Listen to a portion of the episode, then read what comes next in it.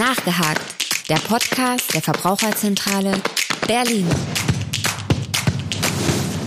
Hallo und herzlich willkommen zu Nachgehakt, dem Podcast der Verbraucherzentrale Berlin. Mein Name ist Henning Kunz und bei mir ist wieder einmal zu Gast Britta Schautz aus unserem Fachbereich Lebensmittel und Ernährung. Hallo Britta. Hallo Henning. Dem einen oder anderen Hörer bist du vielleicht schon bekannt als mittlerweile Stammgast in diesem Podcast und Hauptinterviewpartner. Wir beide werden uns in Gedenken an unsere letzte Folge zum Thema Milch äh, wieder einmal ein ähnliches Konzept nehmen und werden diesmal ein ganz anderes Thema so behandeln, nämlich Insekten. Das war jetzt in den letzten Monaten, muss man mittlerweile sagen, doch sehr stark in den Medien diskutiert worden. Da gab es eine Gesetzesänderung im EU-Recht und daraufhin eine große gesellschaftliche Diskussion, viele Ängste, die da mitschwingen. Und wir beide werden jetzt einfach mal die provokantesten Thesen zu diesem Thema durchdiskutieren. Und du darfst jetzt ganz unvorbereitet deine Meinung und dein hoffentlich vorhandenes Wissen dazu zum Besten geben. Und wir schauen mal, dass wir ein bisschen äh, Klarheit in dieses ganze Thema bringen können. Und wenn du nicht noch was zu ergänzen hast, na, ich bin auf jeden Fall sehr gespannt, was du da rausgesucht hast, denn wie du ja schon gesagt hast, wir haben in letzter Zeit natürlich schon im Zuge dieser Gesetzesänderung vermehrt Verbraucheranfragen dazu mhm. bekommen, die auch häufig ja besorgt waren. Mhm. Und ähm, ich bin gespannt, ob du die Sorgen da jetzt alle aufgegriffen hast, ob die sich wiedergespiegelt haben in den Sachen, die du im Internet gefunden hast. Und man muss dazu sagen, ja, ich habe mich eigentlich nicht vorbereitet im Gegensatz zu dir. Ich habe hier nur einen Mini-Zettel liegen mit den wichtigsten Sachen, die ich nicht vergessen möchte. Wunderbar. Ich habe mir alle Mühe gegeben, das so umfangreich wie möglich zu machen. Wir werden mal schauen, ob wir wirklich dann tatsächlich alle Punkte durchdiskutieren können, aber ich habe mich tatsächlich in Untiefen des Internets begeben für diese Recherche. Äh, insofern, ja, ich würde sagen, ohne weiteres Vorgeplänkel geht es jetzt direkt ins Thema rein und wir beginnen mal mit der ersten These. Und das ist auch gleich die reißerischste, sage ich direkt zu Beginn, weil äh, ja, dann ist es auch ein bisschen spannender für die Zuhörer.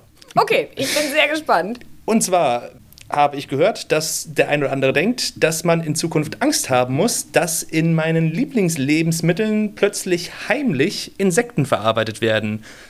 Kondensiert könnte das Ganze auch noch lauten, die Bundesregierung will, dass in Zukunft alle Menschen Insekten essen. In der Tat habe ich das auch schon häufiger gelesen, gerade auf irgendwelchen Tweets oder mhm. ähm, sonstigen Sachen. Dieses, man will uns das unterschummeln. Und das waren auch schon die Ängste der Verbraucherinnen und Verbraucher. Ich kann es so ein bisschen nachvollziehen, denn es gab so ein paar Artikel zu dem Thema von bestimmten Medien. Da wird man dann so ein bisschen hellhörig, denn mhm. da wurde oft die Halbwahrheit erzählt. Also es wurden zwei Insekten neu zugelassen, die seit diesem Jahr gegessen werden dürfen in Lebensmitteln. Und da steht dann auch quasi im Gesetzestext, in welche Lebensmittel die rein dürfen. Und da waren zum Beispiel Backwaren, Teigwaren wie Nudeln, Müsli, Fleischersatzprodukte. Da waren ganz, ganz viele aufgezählt. Das also heißt, wirklich die ganzen Lieblingslebensmittel, die man da irgendwie dann in dieser Liste wiederfinden kann. Richtig, also wenn man sich das mal ausdruckt, das ist wirklich sehr, sehr viel. Das sind viele Produkte, die man im Supermarkt findet. In mhm. denen dürfen sie eingesetzt werden. Da steht auch, wie viel von den Insekten in diesen Produkten eingesetzt werden, also hochgerechnet auf die ganze Menge.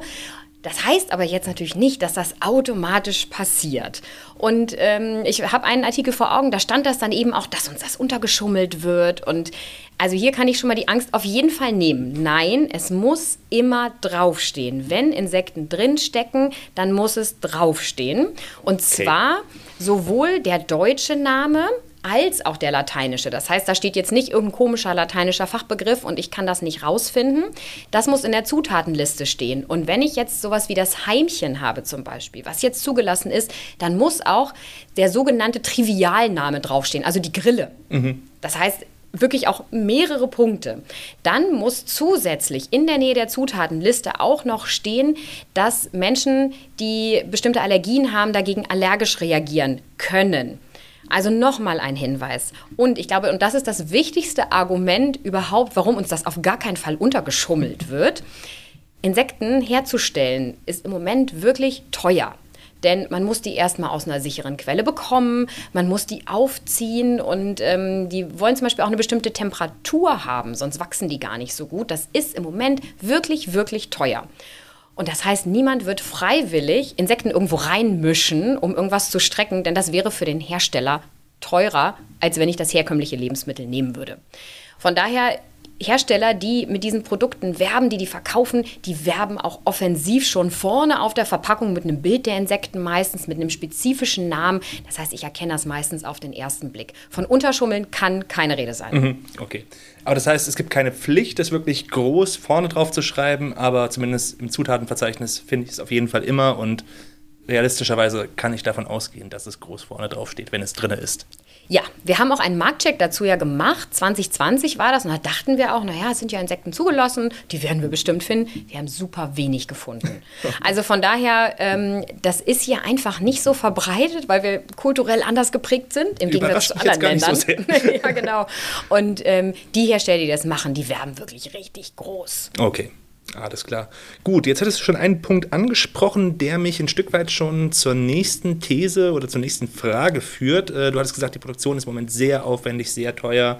Und da stellt sich für mich natürlich auch so ein bisschen die Frage, ähm, wie hoch ist denn dann letzten Endes eigentlich der Nachhaltigkeitsgewinn? Also ist es wirklich so viel nachhaltiger als jetzt die klassische Massentierhaltung, die ja versucht wird, damit zu ersetzen, zu substituieren? Oder gibt es da doch nochmal irgendwie nennenswerte Vorteile?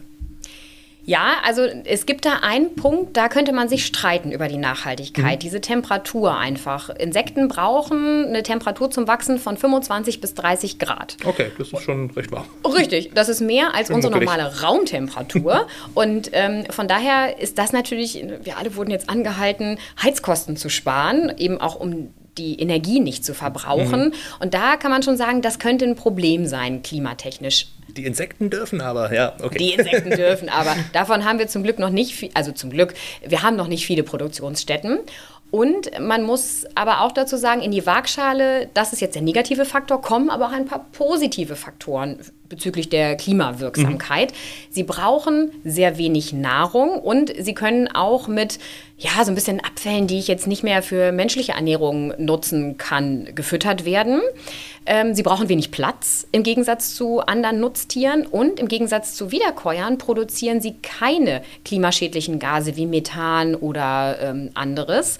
Und das macht sie unterm Strich deutlich besser fürs Klima als die Produktion von Tieren. Und vom Proteingehalt sind sie vergleichbar mit Rindfleisch zum Beispiel oder auch mit Puten- und Schweinefleisch. Und ähm, ich habe eine höhere Ausbeute. Von den Insekten kann ich circa so 80 Prozent verwenden und von einem Rind etwa 40 Prozent. Und das sorgt dann auch dafür, dass die Klimabilanz insgesamt besser ist. Alles klar, damit hast du jetzt schon äh, direkt äh, die eine oder andere Positivthese, die ich mir notiert hatte, vorweggenommen. Mist, tut Aber mir leid. vielleicht gar nicht so schlecht, weil, wie gesagt, diese ganze Debatte ist ja doch sehr angstgesteuert und von daher können wir uns an dieser Stelle vielleicht auch etwas stärker auf die negativen Punkte mhm. beschränken. Und die positiven werden wir sicherlich auch noch mal so ein bisschen andiskutieren. Ja. Da gibt es auch noch ein paar Zahlen und Fakten, die ich mir notiert habe. Aber wir machen einfach mal weiter. Ein weiterer Kritikpunkt am Insektenessen, den ich gefunden habe, ist, dass Insekten durchaus Gefühle wie Angst, Freude und so weiter und so fort empfinden und durchaus auch Schmerzen fühlen. Sprich, sie haben ein zentrales Nervensystem und sie haben auch Schmerzrezeptoren. Ja, das stimmt, das haben sie. Aber man weiß heutzutage nicht so genau, ob das auch vergleichbar ist mit dem Leidempfinden eines Schweins oder eines anderen Säugetiers zum mhm. Beispiel. Man geht davon aus, dass es nicht ganz vergleichbar ist und dass es deswegen nicht so stark ist, dass sie Leid und Schmerzen empfehlen. Nichtsdestotrotz brauchen wir aber natürlich irgendwelche Richtlinien, wie die eben auch ethisch vertretbar gehalten werden mhm. können. Und das haben wir so noch nicht so richtig. Da fehlen in Deutschland noch Leitlinien, die es zum Beispiel in Österreich gibt. Da ist festgelegt, welche zwei Arten der Tötung für Insekten nämlich in Frage kommen. Also entweder das Tiefgefrieren bei minus 18 Grad oder das Brühen, quasi das Erhitzen auf über 100 Grad, damit eben Leiden eingeschränkt wird. Aber natürlich, ich denke, da brauchen wir in Deutschland einfach auch noch eine klare Vorgabe, was muss ich machen als Produzent von Insekten, damit das ethisch vertretbar ist. Mhm. Und natürlich ist es jetzt, wenn ich sage, ich möchte aus ethischen Gründen keine Tiere essen, ich möchte mich vegan ernähren, dann sind Insekten dann natürlich raus. Denn es ist klar, auch die muss ich töten, auch die muss ich halten. Und wer weiß, ob die die Haltungsbedingungen so gut finden. Und von daher ist es jetzt auch nicht die, naja, die Lösung für alle. Wenn ich jetzt sowieso sage, ich möchte keine Tiere essen, dann sind die auch raus. Ja. Und nochmal zu der Klimadebatte zu kommen, wenn ich jetzt ähm, pflanzliche Proteinlieferanten nehme, wie zum Beispiel Erbsen, Bohnen, Linsen, die sind klimatechnisch noch besser als die Insekten, denn die brauchen nicht 25 bis 30 Grad. Okay, ja gut. Also durchaus ambivalent das Ganze. Dann ähm, gehen wir trotzdem mal weiter zur nächsten These in diesem Fall. Ähm, man müsste etwa 363.000 Heuschrecken töten, um äh, auf die Kalorienanzahl von nur einer Kuh zu kommen. Kannst du das bestätigen oder verneinen? Oder bist du da an der Stelle völlig überfragt, wofür ich ehrlich gesagt ein gewisses Verständnis hätte? Denn das ist schon sehr spezifisch. Das ist total spezifisch. Also man müsste jetzt natürlich gucken, ich hatte ja schon gesagt, Schlachtausbeute Kuh ist relativ schlecht. Ne? Mhm, 40 Prozent genau. davon kann ich nur verwenden. Und bei den Heuschrecken kann ich natürlich mehr verwenden. Dann müsste ich jetzt aus dem Kopf wissen, wie viel eine Kuh wiegt und wie viel eine Heuschrecke wiegt.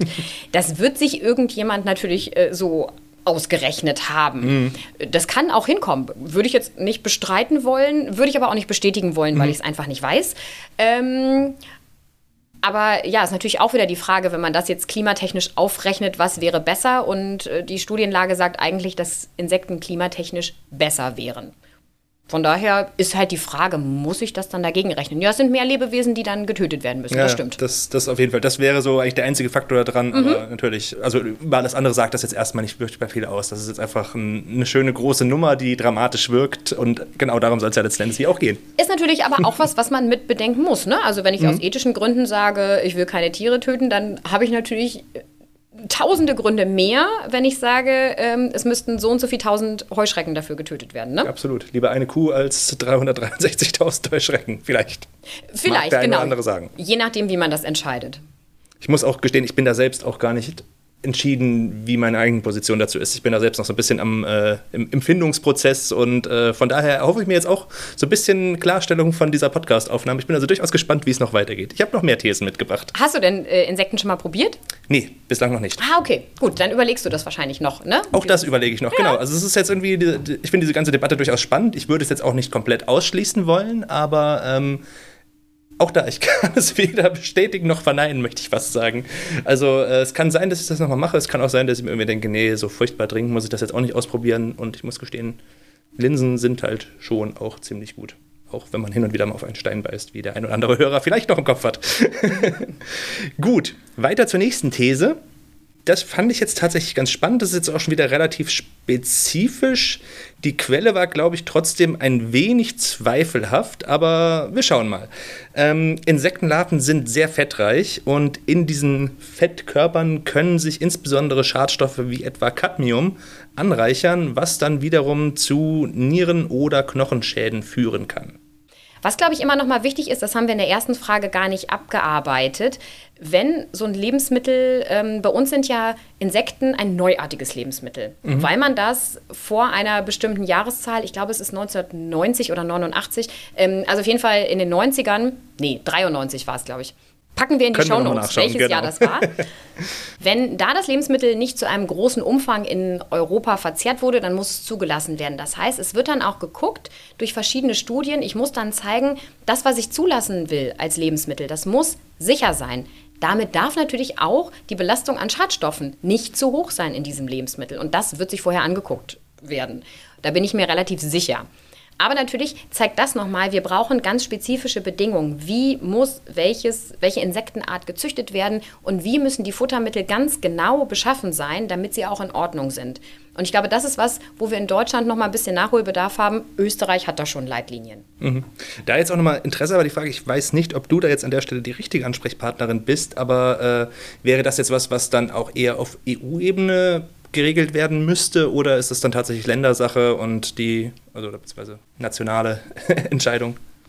Also normalerweise ist es ja so, dass äh, wenn das für die ganze EU zugelassen wird, dass es am besten auch wäre, wenn die ganze EU Regeln dafür hätte, einheitliche mhm. Regeln. Das macht alles einfacher.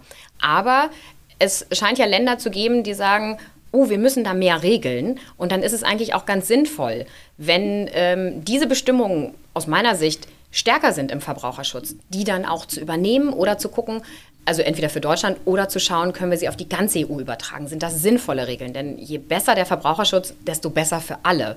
Und ähm, Vorgaben zum Futter sind immer gut, weil ich dann sicherstellen kann, dass das Endprodukt auch in Ordnung ist. Okay, gut. Also es geht beides, um das so zu sagen. Ne? Mhm. Österreich hat das einzeln geregelt, aber wäre auch schön, wenn das für die EU komplett einheitlich wäre. Okay, alles klar. Das lassen wir jetzt einfach mal so stehen. Es ist auch immer schön, wenn man noch so ein paar Forderungen am Ende postulieren mhm. kann. Also das ist ja durchaus auch Teil unserer Arbeit und unserer Aufgabe. Gut, dann habe ich noch eine weitere These, die ich durchaus ganz spannend fand. Ich weiß nicht, wie der Wahrheitsgehalt aussieht, das sage ich direkt vorneweg, aber das geht mir bei allen Thesen hier so. Aber es ist trotzdem ein interessanter Gedanke.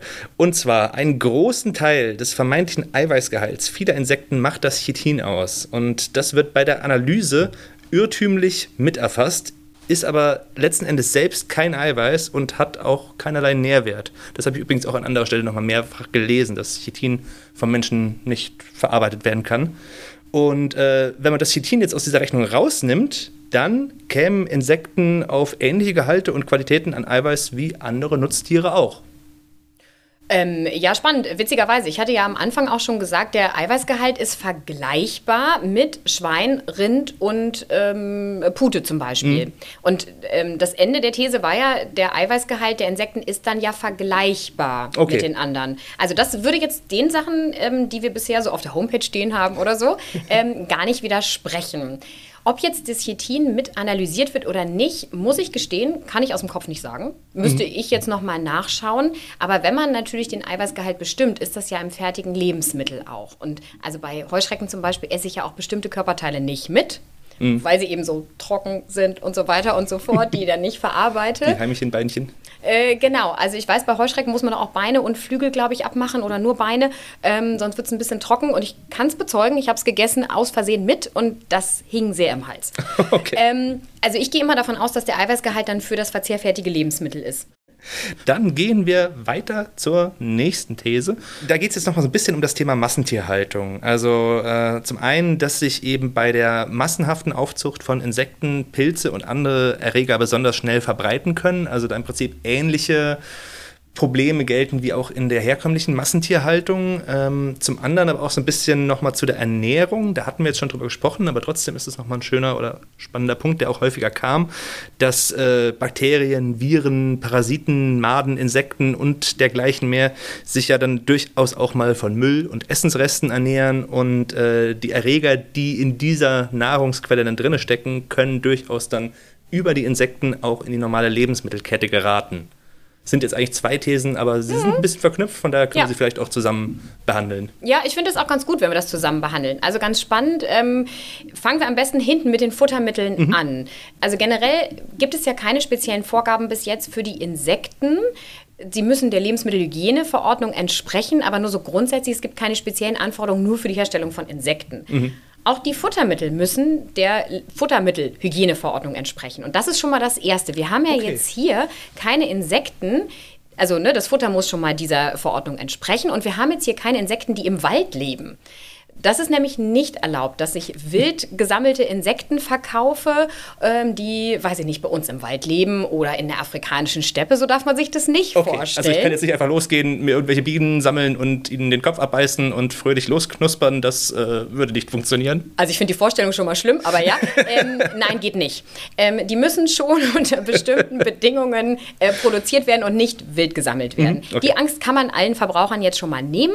Das ist jetzt nichts irgendwie, wo ich nicht kontrolliert habe, wo das Futter herkommt. Okay, und das äh, vielleicht ganz kurz, das beantwortet auch gleich noch einen anderen Punkt, den ich noch gebracht hätte, nämlich die Frage, ähm, ob das jetzt vielleicht auch das Insektensterben noch zusätzlich befeuern würde, wenn wir jetzt anfangen, Insekten als Nahrungsquelle herzunehmen. Da kann man dann wohl einfach sagen, nein. Nein, genau. Nicht. Das sind speziell dafür gezüchtete Insekten und auch nur die sollte man essen. Bitte nicht aus dem Anglerfachbedarf oder so oder aus dem Zoofachhandel welche kaufen. Es gibt ja auch für bestimmte Echsen oder so kann man ja auch mhm. Insekten als Futter kaufen. Die bitte nicht. Die also da hätte man tatsächlich diese Probleme. Weiß ich jetzt aus dem Kopf nicht, aber ähm, da könnten eher wild gesammelte drinstecken als bei uns. Mhm. Ähm, sonst müssten wir dazu eher noch mal jemanden befragen, der sich damit auskennt. Aber auf jeden Fall die bitte nicht essen.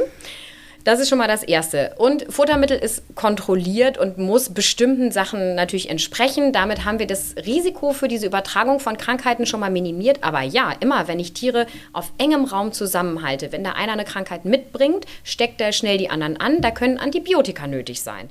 Das ist was, was wir noch klären müssen. Wie sieht das aus? Welche Antibiotika können gegeben werden? Brauche ich da wie bei Schlachttieren zum Beispiel irgendwie einen Abstand, wann die dann äh, für den menschlichen Verzehr zugelassen sind? Ne? Bestimmte mhm. Zeiten nach der Gabe von Antibiotika das ist was, da braucht es schon noch ein bisschen Forschung und auch die Übertragung von Zoonosen, also von Krankheiten von diesen Insekten auf die Menschen. Da wissen wir jetzt auch nichts. Haben wir aber natürlich bei unseren Nutztieren auch. Ne? Wir haben Geflügelpest, wir haben ganz viele andere Krankheiten. Also hier muss ganz klar sichergestellt werden, dass diese Insekten ja, jetzt nicht zu äh, vermehrten Zoonosen beitragen. Und es muss auch nochmal geschaut sei, werden, wie hoch können Antibiotikarückstände sein? Mhm. Und das muss minimiert werden, das ist klar. Was ähm, aus unserer Sicht noch ein bisschen fehlt, wir haben ja in Deutschland noch keine klaren Leitlinien für die Insekten. Was Österreich schon hat, da ist vorgeschrieben, dass die, bevor die in den menschlichen Verzehr gehen, auf jeden Fall eine Hitzebehandlung haben müssen. Die müssen einmal erhitzt werden, denn ne, Insekten können Keime enthalten. Ja, ja, klar. Wenn ich die einmal hoch erhitze, dann sind die sicher. Das ist das Gute. Dann werden einfach die Keime darin abgetötet. In der Regel. Ähm, also die Keime, die ich mir jetzt gerade so vorstelle, die darin vorkommen. Und ähm, wir haben bei diesem Marktcheck geschaut, stehen da irgendwelche Anwendungshinweise drauf auf den Lebensmitteln. Manchmal stand, man soll sie bitte einmal durcherhitzen, manchmal stand das aber nicht. Und dadurch, dass wir in Deutschland diese Leitlinie nicht haben, wissen wir vorher nicht, sind die durcherhitzt oder nicht. Das brauchen wir auf jeden Fall auch noch. So. Oh, okay. Aber ganz so schlimm ist die Gefahr jetzt nicht, die man sich da vorstellt, dass äh, die Krankheiten übertragen werden. Okay, also es ist schon alles relativ kontrolliert. Ja. Man muss sich da jetzt keine übermäßigen Gedanken machen, aber es kann durchaus auch alles nochmal ein bisschen spezifiziert ja. und, und nachjustiert werden. Okay. Auf jeden Fall. Ja, das ist doch schon mal schön. Oder zumindest eine schöne Antwort. Dann äh, hatte ich jetzt nochmal eine spannende These, die ich gelesen habe, wo ich wirklich überhaupt keine Ahnung habe, ob sie stimmt. Und auch das war jetzt wieder aus einer ausgesprochen fragwürdigen Quelle, das sage ich gleich dazu. Insekten werden außerhalb der EU auf menschlichem Dung aufgezogen. Ja, nein, vielleicht. Was oh. meinst du? Oh, also das. Jetzt hast dich kalt erwischt, ne? Ja, das heißt, jetzt hast du mich kalt erwischt. Ähm, da würde ich ja sagen, dann muss man immer welche mit Herkunft EU wählen. Ähm, Wäre natürlich super, wenn das immer so deklariert werden müsste. Äh, weiß ich aus dem Kopf nicht. Kann ich mir. Also ich meine, klar, man kann sich das so vorstellen. Es gibt ja auch ähm, Käfer und so weiter, die auf Exkrementen leben. Ja. Also kann ich mir vorstellen, wo das herkommt. Ich weiß es aus dem Kopf nicht. Was ich aber weiß, ist, dass zum Beispiel auch Champignons auf ähm, Resten von Pferdedungen aufgezogen werden, teilweise. Ne? Das mhm. muss aber auch natürlich bestimmten Sicherheitsstandards entsprechen. Ich gehe aber davon aus, dass die, also dass die am Ende aber so hygienisch sind, dass man sie noch essen könnte, wenn das so wäre. Aber ich weiß nicht, ob das stimmt. Ich habe keine Ahnung. Alles klar. Ja, wie gesagt, also das war jetzt auch so ein bisschen, äh, ja, schwieriger. Die habe ich noch nicht gehört, die These. Okay. Obwohl Problem. ich schon viele gehört habe. Umso schöner, dass ich da was gefunden habe, was sich jetzt noch komplett kalt erwischt hat. Also das, das, das freut mich ja dann wiederum. Alles klar, dann gehen wir mal weiter. Ähm, Insekten enthalten allergene Strukturen, die Allergien bis hin zum anaphylaktischen Schock auslösen können. Ja, das ist richtig, das stimmt. Also Insekten sind natürlich sie haben viel Protein und gerade Proteine sind ja Sachen, die, gegen die ich eine Allergie haben kann. Mhm. Und was halt ganz, ganz wichtig ist, Menschen, die allergisch auf Krebstiere, auf Weichtiere, Weichtiere sind so Schnecken und so, mhm. ähm, oder auf Hausstaubmilben allergisch reagieren, die sollten ganz, ganz vorsichtig sein okay. und vielleicht lieber nicht unbedingt ähm, Insekten essen. Aber genau deswegen ist es ja auch gut, dass gekennzeichnet werden muss. In der Nähe der Zutatenliste muss ein Hinweis stehen, dass eben Menschen, die allergisch auf diese Dinge reagieren, allergisch auf Insekten reagieren können. Und das ist schon mal eine Sicherheitsstufe. Was wir uns eigentlich noch wünschen, ist, dass Insekten, wenn sie gängige Lebensmittel hier werden, dass die dann noch in diese Liste der 14 Hauptallergene mit aufgenommen werden. Weil dann müsste auch in der Zutatenliste diese Zutat fett gedruckt werden, so wie die anderen Allergene, mhm. wie Weizen zum Beispiel. Ja. Das wünschen wir uns noch zusätzlich, weil ist noch mal eine Sicherheitsstufe mehr. Okay, gut, aber da sollte man durchaus darauf achten, ja. wenn man denn zu den betroffenen Gruppen zählt. Und Richtig. das ist schon irgendwie ein Problem, genau. was man im Hinterkopf haben sollte. Okay, dann ähm, machen wir jetzt noch eine etwas harmloser, beziehungsweise eher so in Richtung Fun Fact. Ähm Und das war, Läuse stecken bereits in vielen Lebensmitteln. Das kann dann zum Beispiel Kaugummi, Schokolinsen oder Fruchtgummi sein. Ja, nein, vielleicht? Ja, es gibt verschiedene Zusatzstoffe, die aus der Lackschildlaus zum mhm. Beispiel gemacht werden, also Shellack. Ne? Mhm. Die, die, sind zum Beispiel um bestimmte beliebte Schokolebensmittel, damit die nicht so ähm, schnell schmelzen im Mund und damit sie so glänzen. Ähm, also Shellac ist so ein Ding oder auch Cochenille-Rot zum Beispiel, ein Farbstoff, ist auch aus verschiedenen Läusen. Und es ist zwar so, dass das ähm, bestimmte Stoffe sind, Absonderungen, aber in diesen Absonderungen kann es auch immer mal sein, dass eine lebende Laus drin steckt, mhm. wenn ich mir die quasi nehme für die Herstellung dieses Zusatzstoffes. Also von daher, ja, da stecken teilweise auch wahrscheinlich schon tote Läuse drin. Okay. Gut zu wissen. Gibt es aber auch, wenn man sich mal so Zusatzstofflisten anschaut im Internet, ähm, steht dann auch, woher das kommt ähm, und eben bei welchen Zusatzstoffen man aufpassen müsste. Ja. Okay, das heißt, an der Stelle würde aber jetzt äh, von der Kennzeichnung her tatsächlich nur der Zusatzstoff aufgeführt werden und nicht nochmal irgendwie darauf hingewiesen werden, dass das von Insekten stammt und dass da gegebenenfalls sogar noch Spuren von Insekten enthalten sein könnten. Richtig, genau. Also dann okay. muss ich raussuchen, welche Zusatzstoffe betrifft das und dann muss ich die eben gezielt meiden. Da kann man durchaus nochmal äh, selbst auf Recherche gehen ähm, und da muss man selbst auch entscheiden, ob man auf diese Lebensmittel in Zukunft verzichten will oder ob man sagt, ach, das ist mir dann vielleicht doch egal an der Stelle. Richtig, genau. Das kann ja jeder selber entscheiden. Also ich ja. weiß, da gibt es Menschen, die sind auch total strikt und sagen, das möchten sie auf gar keinen Fall mhm. essen. Aus ethischen Gründen oder auch aus Ekelgründen. Alles klar. Ja, gut, das muss, denke ich, jeder für sich selbst klären. Gut, dann kommen wir jetzt zu meiner letzten provokanten These, die nochmal so ein bisschen, ja, das Schönste zum Schluss.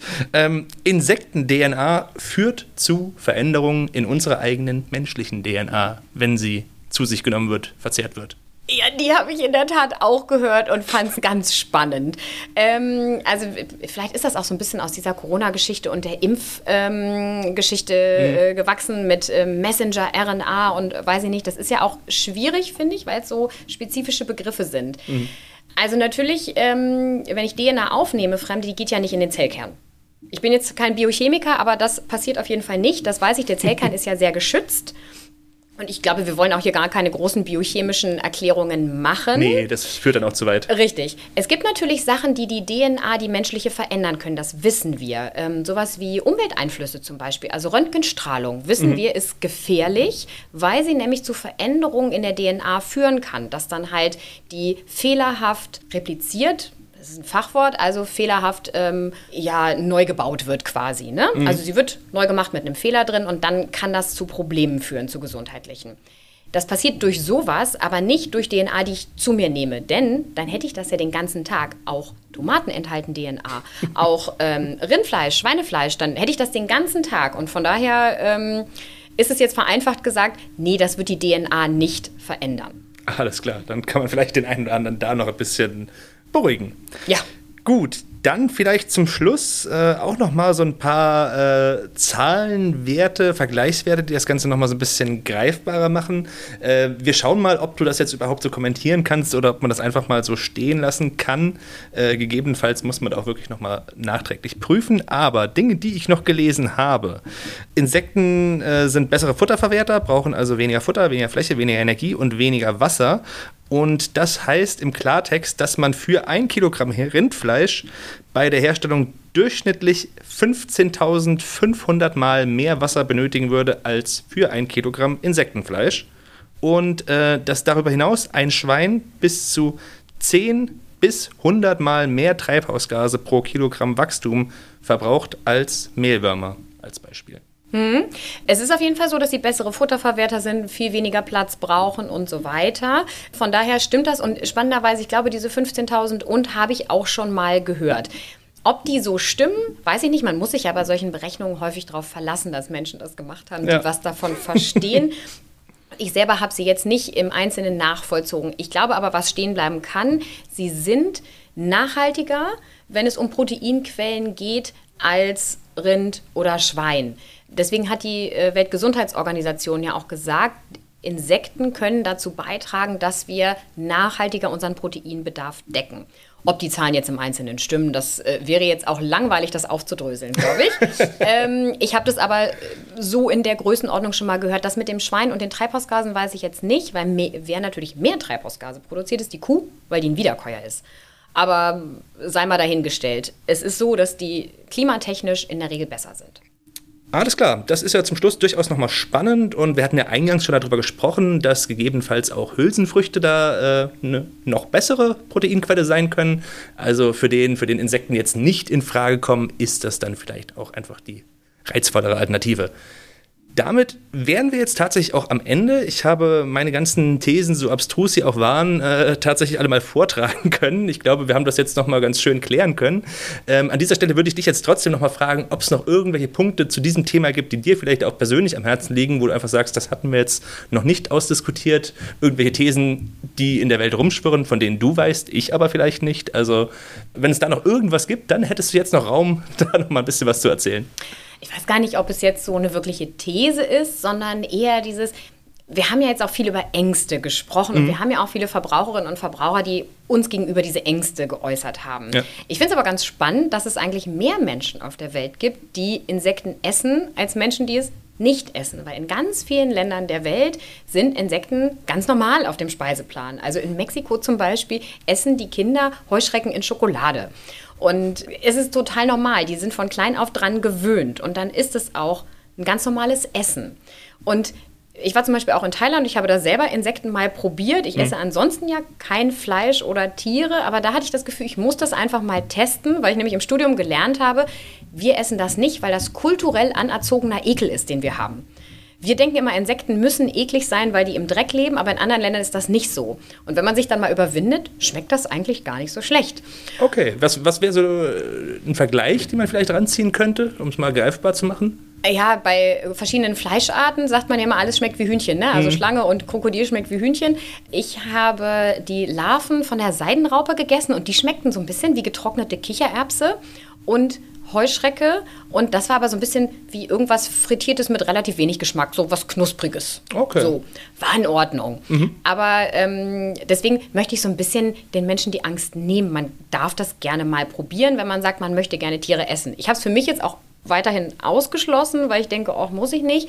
Aber es ist jetzt nichts Gefährliches. In anderen Ländern sind das Delikatessen. So, das finde ich schon mal spannend. Aber wer das nicht essen möchte, der muss auch in Deutschland keine Angst haben, dass ihm das untergeschummelt wird. Also ich habe äh, gestern in der Innenstadt einer deutschen Kleinstadt ein Schild gesehen vor der Bäckerei, wir verarbeiten hier keine Insekten mit. Ich finde es schlimm, dass wirklich diese These überall durchging, dass das jetzt heimlich überall untergemischt mhm. wird und dass Bäckereien sich sogar schon dazu genötigt sehen, solche Schilder aufzustellen. Wahrscheinlich haben da auch viele Leute gefragt. Ja, auf jeden Fall. Könnte ich mir vorstellen. Und es ist heutzutage echt noch viel zu teuer, das irgendwo unterzumischen. Mhm. Und ich bin aber auch froh drum, dass wir deutsche und besser gesagt europäische Regeln dafür haben, wie darf ich Insekten einsetzen und ähm, dass erst eine Sicherheitsbewertung gemacht wurde und dass dann trotzdem noch sichergestellt wird, es ist richtig gekennzeichnet. Das ist noch nicht perfekt, da haben wir noch ein paar Forderungen, aber das ist schon sehr gut und deswegen finde ich super, dass wir ein relativ hohes Verbraucherschutzniveau da haben. Da muss man wirklich keine Angst haben. Okay, das ist doch jetzt tatsächlich nochmal ein sehr schönes Schlusswort zu diesem Thema. War für mich, wie erhofft, auch tatsächlich sehr lehrreich. Insofern vielen, vielen Dank, Britta. Vielen Dank auch an unsere Zuhörerinnen und Zuhörer zu Hause. Und ja, bis zum nächsten Mal. Bis zum nächsten Mal. Nachgehakt. Der Podcast der Verbraucherzentrale Berlin.